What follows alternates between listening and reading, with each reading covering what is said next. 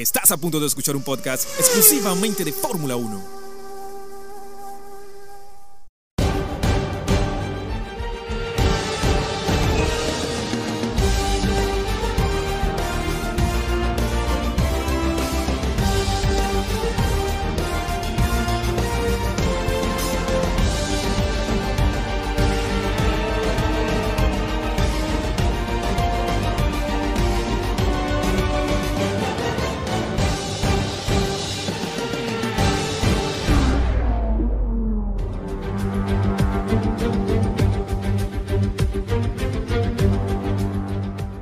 Tal amigos y amigas? Bienvenidos a otra entrega más de Autódromo Radio. Ricardo González Delegado con ustedes como cada semana. Oye, hoy tenemos un programa pues increíble como siempre, claro que sí. Y sobre todo porque estamos en semana de carrera, porque esta semana se va a estar disputando el Gran Premio de Singapur desde el circuito urbano de Marina Bay. Entre otras noticias también, obvio, ¿no? Hablaremos de la renovación eh, del señor Yuki Tsunoda porque seguirá defendiendo los colores de la escudería Alpha Tauri para la próxima temporada 2023. También hablaremos, hablaremos de la salida ya oficialmente, esta es noticia caliente de esta semana, la salida oficialmente del señor Nicolás Latifi de Williams Racing, es decir que este piloto ya no va a estar dentro de la máxima categoría del automovilismo. Lamentablemente Nicolás Latifi pues sale del gran circo de la Fórmula 1. Más adelante te cuento los detallitos de esta noticia. La Fórmula 1 correrá nuevamente en Mónaco, en el Principado, porque han llegado a un acuerdo y ahora hay una extensión de contrato, una renovación, ¿no? Hasta el año 2025 de Montecarlo, el Principado, ¿no? Mucho glamour, mucha crema, mucha nata. Oye, Mónaco está, siempre ha estado en dudas ¿no? sobre su continuidad en el calendario oficial de Fórmula 1, ya que es un gran premio que muchas veces nos ofrece una carrera bastante atípica, ¿no? por decir algo. Esto no es un secreto para nadie. Mucha gente quiere que salga Mónaco de eh, la máxima categoría debido a las carreras súper aburridas que en muchas ocasiones se da. Creo que lo más interesante y lo más divertido de Mónaco son los fines de semana en clasificación. Ahí eh, pues es bastante agradable, ¿no? Pero bueno, eh, se da la extensión hasta 2025. Más adelante seguimos hablando de este tema. Audi, eh, esta marca increíble ¿no? de automóviles y que obviamente es motorista, va a entrar en Fórmula 1 con Sauber. Esto noticia que pues ya sabemos muchos, pues vamos a ampliar un poquito más de este tema. Hablaremos obviamente sobre las características del trazado de Singapur y los horarios para que usted pueda eh, tener la información a mano, ¿no? ¿Dónde puede ver esta carrera? Bien, vamos de nuevo a lo que nos pertenece, a lo que nos compete, ¿no? Porque hablaremos de la oficialidad de la continuidad del señor Yuki Tsunoda en la máxima categoría del automovilismo. Pero antes de entrar de lleno en este tema, sígueme, sígueme en redes sociales Ricardo F1 Latam, en Instagram y también vía Twitter.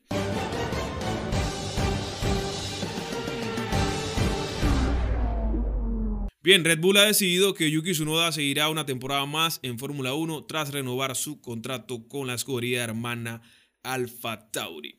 Su compañero, bueno, hasta el momento es un secreto, está por decidir porque no se sabe si Pierre Gasly continúa con Alfa Tauri. El joven piloto eh, japonés de 22 años disputará en 2023 su tercera temporada en la máxima categoría con Alfa Tauri. Esto ha generado, ¿no? Eh, mucha, pues, por un lado hay gente feliz, por otra, pues, gente un poco incómoda, ¿no?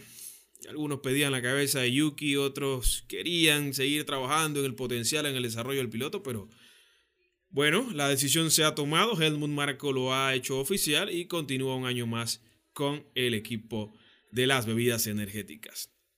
Esto también, eh, de alguna manera, ¿no? Es positivo para el piloto, ¿no? Recordemos que Yuki ha tenido una que otra malas pasadas dentro de la máxima categoría, pero esperemos que esto le sirva para afianzar su rendimiento dentro del Gran Circo. Eh, Alfa Tauri ha ejercido la opción de renovar su contrato para el año en curso, el siguiente año en curso, obviamente. El futuro del japonés para 2023, que llegó a la máxima categoría de la mano de Honda el año pasado, en 2021, parecía en duda a mitad de temporada, cuando el equipo anunció la renovación de Pierre Gasly y le buscaba compañero. Sin embargo, a medida que fue creciendo la posibilidad de que el francés acabara en Alpine o acabe en Alpine, Sunoda vio reforzada su posición en la estructura de Faenza y ha conseguido ganarse la renovación por lo menos por un año más. Vimos en la cuenta oficial de Alfa Tauri donde hacían eh, pues de manera oficial ¿no? el comunicado dándole eh, pues mucho apoyo a Yuki tras su renovación un año más con, eh, con el equipo de Faenza. La hasta ahora corta trayectoria de su noda en Fórmula 1, solamente 38 carreras, no ha estado exenta de polémica. El fuerte temperamento del piloto, escuchamos estas radiocomunicaciones que a veces pues se pasa, unido a la frustración por sus numerosos fallos, provocó que el año pasado, en 2021, el equipo lo obligara a mudarse a Italia para que se adaptara mejor a su nuevo rol. Más tarde, en julio de este año, Red Bull contrató un psicólogo para ayudar a Yuki, al que Helmut Marco definió como niño problemático. bueno, eh, este asesor eh, bastante importante del equipo de Red Bull siempre tiene sus, eh, digamos, estas interpretaciones de los pilotos que tiene el señor Helmut Marco, pues muy coloridas siempre. Le estoy enormemente agradecido a Red Bull, Honda y a la escudería Alfa Tauri por seguir dándome la oportunidad de competir en Fórmula 1, dijo Yuki Tsunoda en un comunicado. Después de haberme mudado a Italia el año pasado para estar eh, más cerca de la fábrica, me siento realmente parte del equipo y estoy contento de seguir corriendo con ellos el próximo año 2023. Bueno, hasta aquí esta información de Yuki Tsunoda, pues el piloto se, se lo ha tomado bastante bien, está muy contento. Bueno, obvio, ¿no? ¿Quién estaría, quién no estaría contento de seguir en la máxima categoría del automovilismo, compitiendo, demostrando si eres capaz de subir o no tu nivel, ese rendimiento que necesita el equipo para seguir empujando de cara a la próxima temporada 2023. Enhorabuena por Yuki y bueno, esperemos que el próximo año tenga un mejor performance.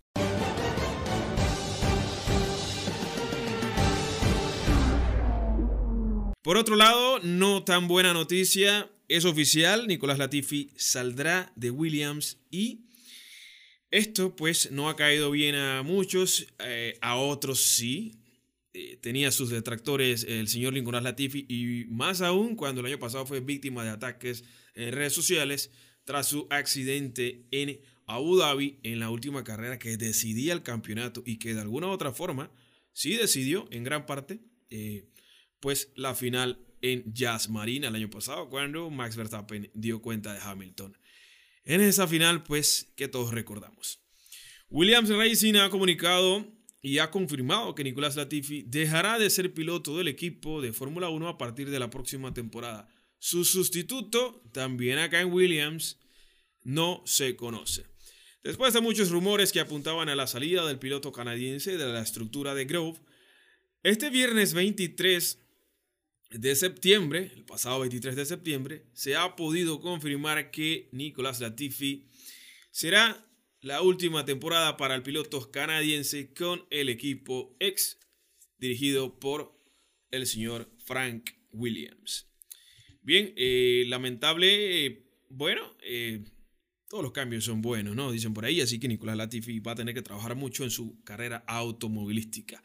A través de un comunicado en sus redes sociales, el equipo británico anunció que ambos separarían sus caminos de cara al próximo año 2023.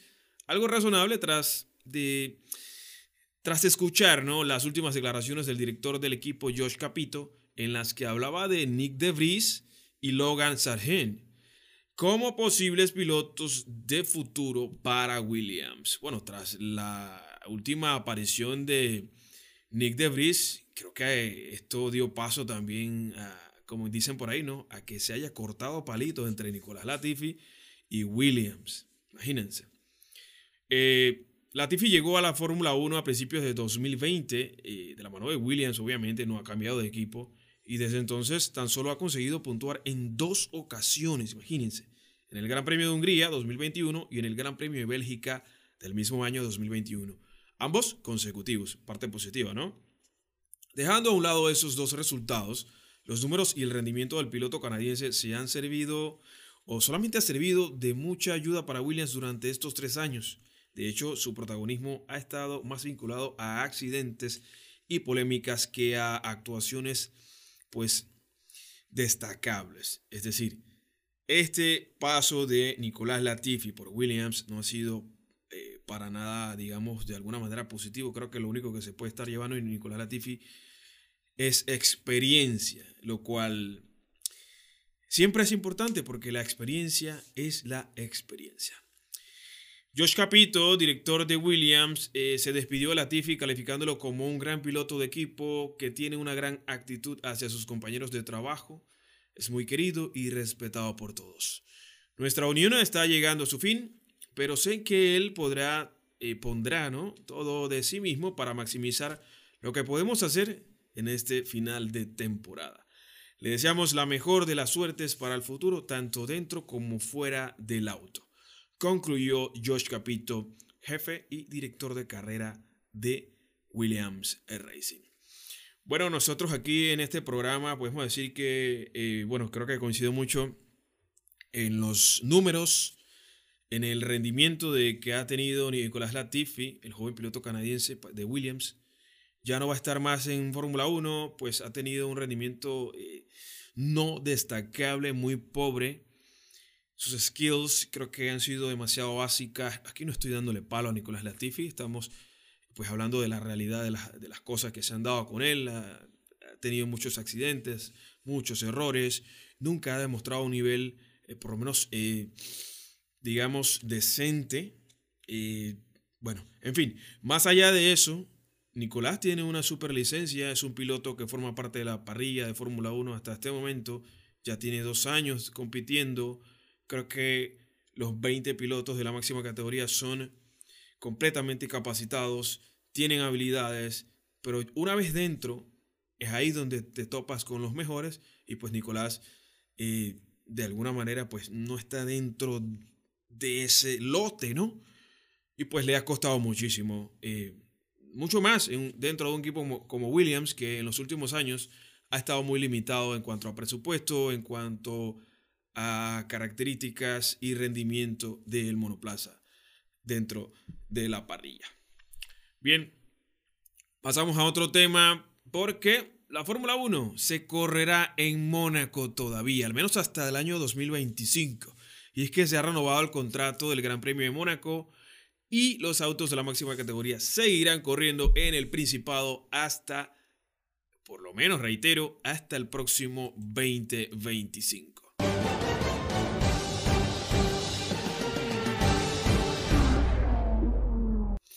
La Fórmula 1 anunció el pasado martes 20 de septiembre del año 2022, este año, claro que sí, un nuevo acuerdo con el Automobile Club de Mónaco para que la máxima categoría continúe compitiendo por las famosas calles de Monte Carlo hasta el año 2025, es decir, una prolongación de tres temporadas más. El Gran Premio de Mónaco ha sido parte importante del campeonato desde su creación, ya que forma parte del calendario desde 1950, imagínense, y también proporciona un desafío único y diferente para los pilotos, además de ser uno de los eventos más reconocidos mundialmente de mucho prestigio a nivel deportivo. El Principado, claro que sí. Después de varios meses de muchas dudas y declaraciones que dejaban entrever una más que una posible despedida del evento monegasco, ambas partes han llegado a un acuerdo que asegura la continuidad de Mónaco en el calendario oficial de la Fórmula 1 hasta como mínimo antes de la llegada del nuevo ciclo de las reglas de unidades de potencia que entra en vigor en 2026.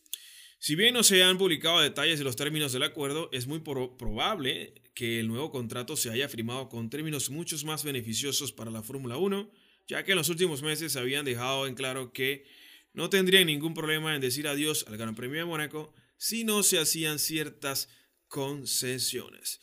El presidente de la Fórmula 1, el señor Stefano, Stefano Domenicali, se mostró encantado de haber podido llegar a un nuevo acuerdo con el Principado de Mónaco y en palabras al medios de comunicación eh, dice que está complacido en confirmar que se competirá en Mónaco hasta el año 2025 y está muy emocionado también de volver a las calles de este famoso principado el próximo año, el día 28 de mayo para ser exacto.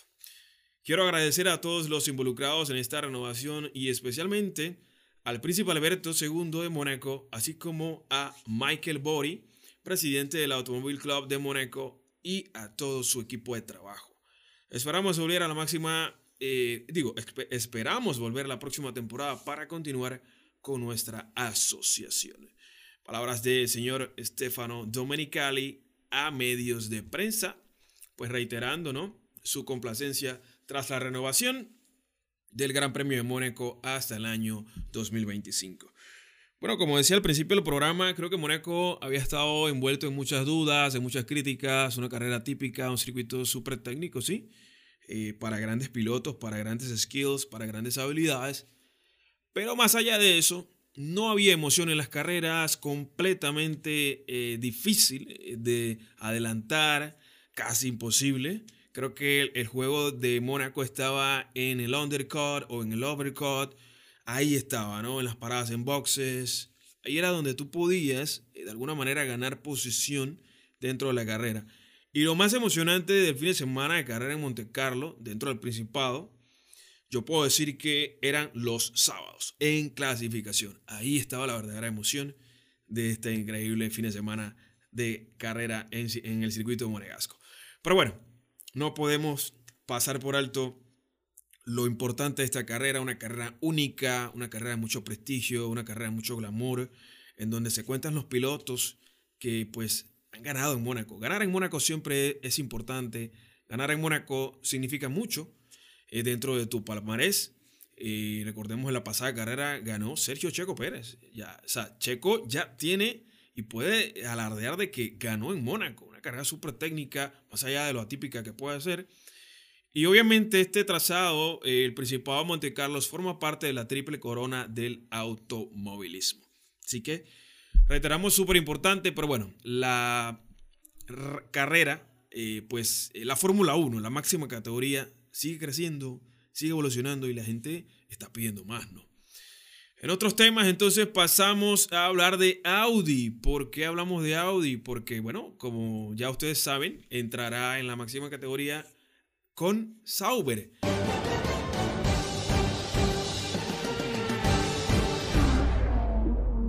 El equipo Alfa Romeo anunció en su cuenta de Twitter importantes noticias. Y nada menos que su unión con Audi para la entrada en Fórmula 1 del fabricante alemán. Audi anunció oficialmente su entrada a la Fórmula 1. Recordemos el pasado 26 de agosto aunque lo hizo sin revelar con qué escudería darían el salto a la categoría reina del automovilismo a partir de 2026, cuando, recordemos, entra en vigor la nueva normativa de las unidades de potencia.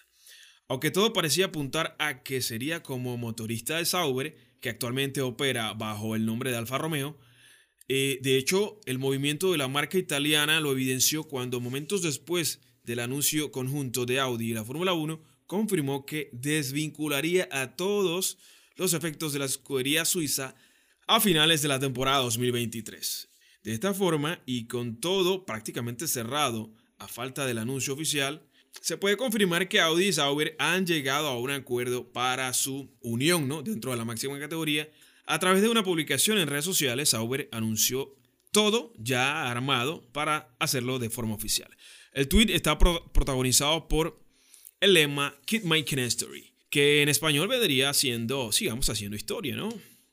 Sin embargo, y aunque ese anuncio no sea la unión con Sauber, es cuestión de tiempo para que se haga oficial. Esto es de manera ya técnica, ¿no? Palabras más, palabras menos. Ya esto está prácticamente consumado. Aquí no hay vuelta atrás. Audi llega a la máxima categoría con Sauber. Los detalles de la entrada de Audi en Sauber todavía se mantienen bajo perfil, ¿no? Está secreto, eh, pues, pues, todavía no se ha develado, más adelante los conoceremos. Pero los rumores apuntan a una compra del 75% de las acciones del equipo para 2026. con una estrategia de adquisición de acciones que podría comenzar al 25% a partir de 2024, ya en dos años. Y bueno, si un equipo tiene el 75% de una escudería, pues prácticamente todas las decisiones pasan por ahí y mandan en absoluto. Finn Rosen, Tetra Pak, el actual propietario de la escudería suiza, se quedará con el 25% restante ya que no quiere perder el control total del equipo. Sin embargo, todo apunta a que el equipo se llamará Audi y actuará como un equipo de fábrica. Obvio, ¿no? Tienes el 75% eh, de las acciones, puedes hacerlo prácticamente lo que te da la gana. Así de sencillo. Mientras tanto, siguen sin llegar noticias relacionadas con la otra marca del grupo Volkswagen que deseaba entrar a la Fórmula 1. Tras romper sus negociaciones con Red Bull, eh, Porsche se encuentra en el callejón de, digamos, doble sentido, ¿no? Doble vía, o encuentra una alternativa a la altura del equipo austriaco, lo cual parece complicado o abandonan su proyecto de entrar a la máxima categoría para 2026. Bueno, recordemos, eh, lo hemos eh, dicho en otros programas, ya está roto, no hay acuerdo de Porsche con Red Bull. Aparentemente Red Bull eh, no quería dar eh, más poder a Porsche de lo que era necesario. Porsche estaba pidiendo el 50% de las acciones, es decir, 50 y 50. Eh, Red Bull Powertrains 50, Porsche 50 y esto pues no agradó mucho a la alta directiva de Red Bull y Porsche sí exigía 50 o 51% de mando de acciones y pues no llegaron a un acuerdo, hubo diferencias. De hecho, también una de las peticiones de Porsche era que iban a darle salida al señor Christian Horner. Imagínense los cambios radicales que venían dentro de Red Bull con la llegada de Porsche. Para que tengan una idea por qué no se dio este acuerdo, ¿no?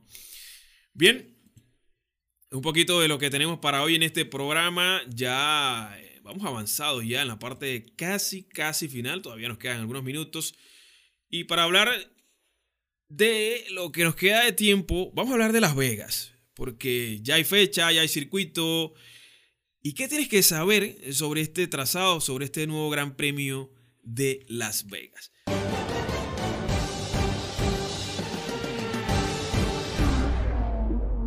Te cuento que la Fórmula 1 aterrizará en Las Vegas el próximo año 2023. Es la eh, última incorporación al creciente calendario, porque recordemos que va a tener 24 carreras el próximo año. Y este se convierte en el tercer gran premio que tendrá lugar en Estados Unidos a partir del próximo año. Tenemos a Austin, Texas, con el Gran Premio de los Estados Unidos en el Circuito de las Américas. Este año eh, eh, pues inauguró el Gran Premio de Miami con un trazado que está pues alrededor del Hard Rock Stadium y ahora llega Las Vegas. Es un anuncio muy emocionante para la máxima categoría del automovilismo, pero ¿cuándo se celebrará el Gran Premio de Las Vegas y cómo será el circuito? Bien, el primer Gran Premio de Las Vegas se disputará en noviembre del próximo año. La cita tendrá lugar en la parte final de la temporada, en el fin de semana del 16 al 18 de noviembre, semana antes del Día de Acción de Gracias de 2023. Las Vegas será la penúltima carrera del Mundial. Eso hará que pueda ser un escenario decisivo para la lucha por el título. Si hay batalla ¿no? dentro del campeonato. Eh, la Fórmula 1 correrá en Las Vegas tras una semana de descanso después del Gran Premio de Brasil y sin pausa hará un back-to-back con Abu Dhabi y Las Vegas. O Las Vegas y Abu Dhabi, ¿no? Porque recordemos Abu Dhabi es la última carrera del campeonato. Solo siete días, una semana. Ojo, la carrera será el sábado por la noche, hora local de Las Vegas, lo que alterará el programa del Gran Premio de Las Vegas.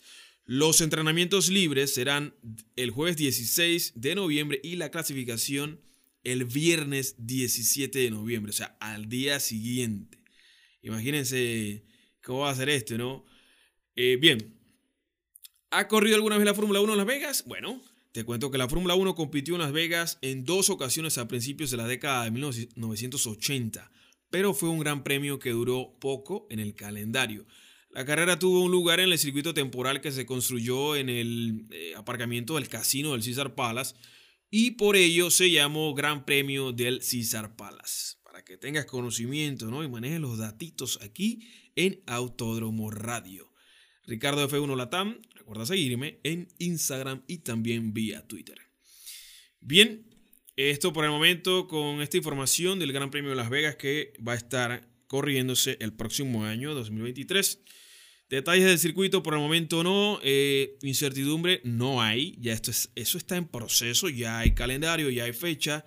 Lo que sí me llama la atención es la proximidad, porque recordemos que es un back-to-back de carreras y volar desde Las Vegas hasta Abu Dhabi, vaya, si te fijas en el mapa, oh, es un viaje bastante largo, ¿no? Pero esto solo lo hace la máxima categoría del automovilismo, la Fórmula 1. Horarios. ¿Para dónde? ¿Para qué? ¿Horarios para qué? ¿Qué quieres ver este fin de semana? Ah? Bien, recordemos.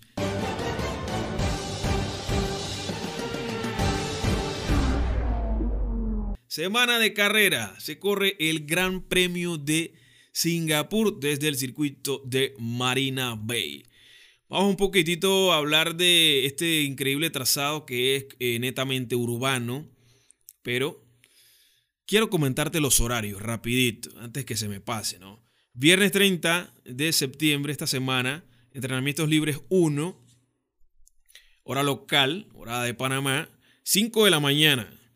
Práctica libre 2, mismo día, 8 de la mañana. Y el sábado, práctica libre 3 a las 5 de la mañana nuevamente. Y la clasificación el mismo día sábado a las 8 de la mañana. La carrera tendrá mismo horario 8 de la mañana, así que ajuste su reloj, su reloj, prepárese, compre millos, compre café, no sé qué, con qué usted va a ver esa carrera, pero no se la pierda porque va a estar increíble. Vamos a hablar un poquito sobre este circuito, sobre este trazado eh, de Marina Bay, porque Singapur apareció en el calendario de la Fórmula 1 desde el año 2008, es un trazado urbano, siempre ha acogido esta cita en sus calles. Este es un circuito, eh, es uno de los mayores retos de cada temporada. ¿Por qué? Eh, debido a que el trazado está muy cerca de las protecciones, de los muros, ¿no? Y tiene una gran cantidad de curvas, digamos, traicioneras. Es un circuito muy técnico, tiene una longitud, eh, distancia, ¿no? Un tamaño de 5.065 kilómetros. Por lo que para dar por concluido el Gran Premio de Singapur, los pilotos deberán completar 61 vueltas en las que se recorren eh, más de 3.000, no, más de 300.000 kilómetros, imagínense. En esta ocasión, los autos deberán correr en sentido contrario a las agujas del reloj. El piloto que más ha subido a lo más alto del Gran Premio de Singapur ha sido el Teutón, cuatro veces campeón del mundo, el alemán Sebastian Vettel, con un total de 5 victorias en 12 carreras seguido por Lewis Hamilton con cuatro y Fernando Alonso con dos triunfos. triunfos. Todos ellos, recordemos, en activo. Todos están ahorita mismo formando parte de la parrilla de Fórmula 1. Bien, vamos a hablar un poquito de los datos del circuito. Eh, ya como he dicho hace poco, es un circuito completamente urbano, circuito callejero. Eh, se llama Marina Bay, el trazado, 61 vueltas. Se corre en sentido contrario a las agujas del reloj 23 curvas, 13 a la izquierda y 10 a la derecha. Lugar de salida del poleman. El poleman que vamos a conocer el día sábado es a la derecha, es decir, parte eh, sucia, ¿no? Récord de vuelta de clasificación, el británico siete veces campeón del mundo en 2018, Lewis Hamilton, con un tiempo de 1 minuto 36 segundos, 15 milésimas. Récord de vuelta de carrera, tenemos a Kevin Magnussen en 2018 también, con 1.41.905 milésimas. Así que bueno, ya conocemos un poquito más eh, del circuito de Marina Bay, pero ¿sabes qué? Vamos a meternos, vamos a dar una vuelta por Marina Bay ya en la parte final de este programa para eh, que usted maneje información y se meta en el cuento, ¿no?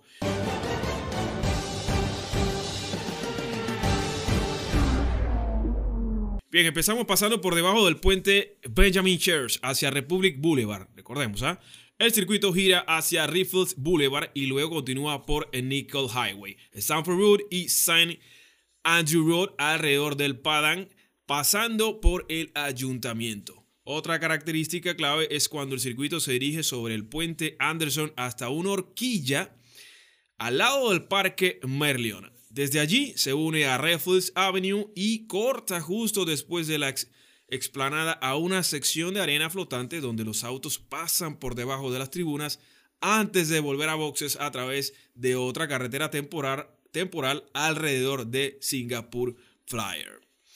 Bien, recordemos que yo recuerdo declaraciones de Hamilton en 2008 en donde él decía que el circuito era muy técnico, más de lo que él esperaba en realidad que necesitabas entrenar mucho más para conseguir una vuelta, eh, una buena vuelta. Recuerdo que decía Luis, en, aquel entonces era novato. Bueno, no novato, novato fue en 2007, en 2008 fue campeón del mundo, de hecho, por primera vez.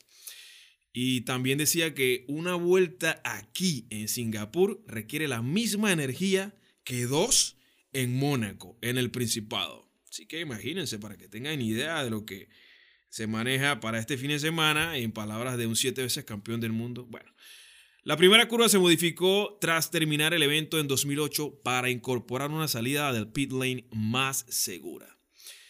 Eh, hablando un poquito más de otras modificaciones que se han hecho a lo largo de los años y se han centrado en la chicana de la curva 10, la Singapore Lane, la altura de los bordillos disminuyó eh, para el fin de semana inaugural y para el evento del año siguiente, esto ya en 2008, ¿no? Aunque se reposicionaron para que la entrada fuese más gradual. Para los pilotos no fue una buena idea. Y recordemos también, de hecho, palabras de Hamilton que decía que era la peor curva de la Fórmula 1 en aquel entonces, imagínense. Y esa chicana fue eliminada por completo para la carrera de 2013. Ya cuando ya casi se estaba eh, eh, dándonos estas modificaciones en este trazado. De hecho, fue reemplazada por una curva a la izquierda con un solo vértice. También como dato, en 2015 la curva 11 a la derecha se realineó para unirla con el lado izquierdo de Fullerton Road y así conseguir una velocidad un poco más lenta en la curva en comparación con 2014. Bueno, Haciendo un poquito de resumen eh, de este trazado que nos espera este fin de semana. Bueno, una carrera muy técnica. Necesitamos buenas manos con estos pilotos. Por supuesto, todos capacitados. Eh, bien, muy técnico, muy pegado al muro, muy rozando, muy al límite. Singapur es así. Se corre de noche. De hecho, es la primera carrera, el primer circuito en Fórmula 1 en donde se corrió de noche. Eh, fue Singapur, de hecho, en 2008. Obviamente con luces artificiales y nos espera un fin de semana de carrera increíble. Bueno, ya Red Bull por ahí dice que tienen autos suficientes para ganar aquí. Eh, Ferrari creen ellos que el, chasis, el monoplaza se adapta, eh, sus cualidades son perfectas para este trazado. Y Mercedes este año, tomando en cuenta de sus debilidades en términos de velocidad punta y que le ha ido muy bien a baja velocidad en circuitos bastante, eh, pues con muchas curvas y bastante técnicos al W13, pues también dice que van a estar en el paquete. ¿Quién ganará? Bueno, ya veremos. Este fin de semana ya se corre ya el Gran Premio de Singapur. Ya les comenté los horarios. Recuerden, va a estar increíble, pero voy a reiterarlos, ¿no? Por si no lo escuchaste. Práctica libre 1, 5 de la mañana, día viernes. Mismo viernes, práctica libre 2, 8 de la mañana. Ya el sábado a las 5 de la mañana, práctica libre 3. Mismo sábado, clasificación a las 8 y la carrera el domingo a las 8 de la mañana también. Gente, no hay tiempo para más. Espero que este programa haya sido de su completo agrado. Recuerden seguirme en Instagram y vía Twitter como arroba Ricardo F1 Latam. Y gente, como siempre les digo en cada programa, cada semana. No dejes pasar la posibilidad de vivir un gran premio de Fórmula 1 en persona. Gente, bye, cuídense mucho. Hasta la próxima.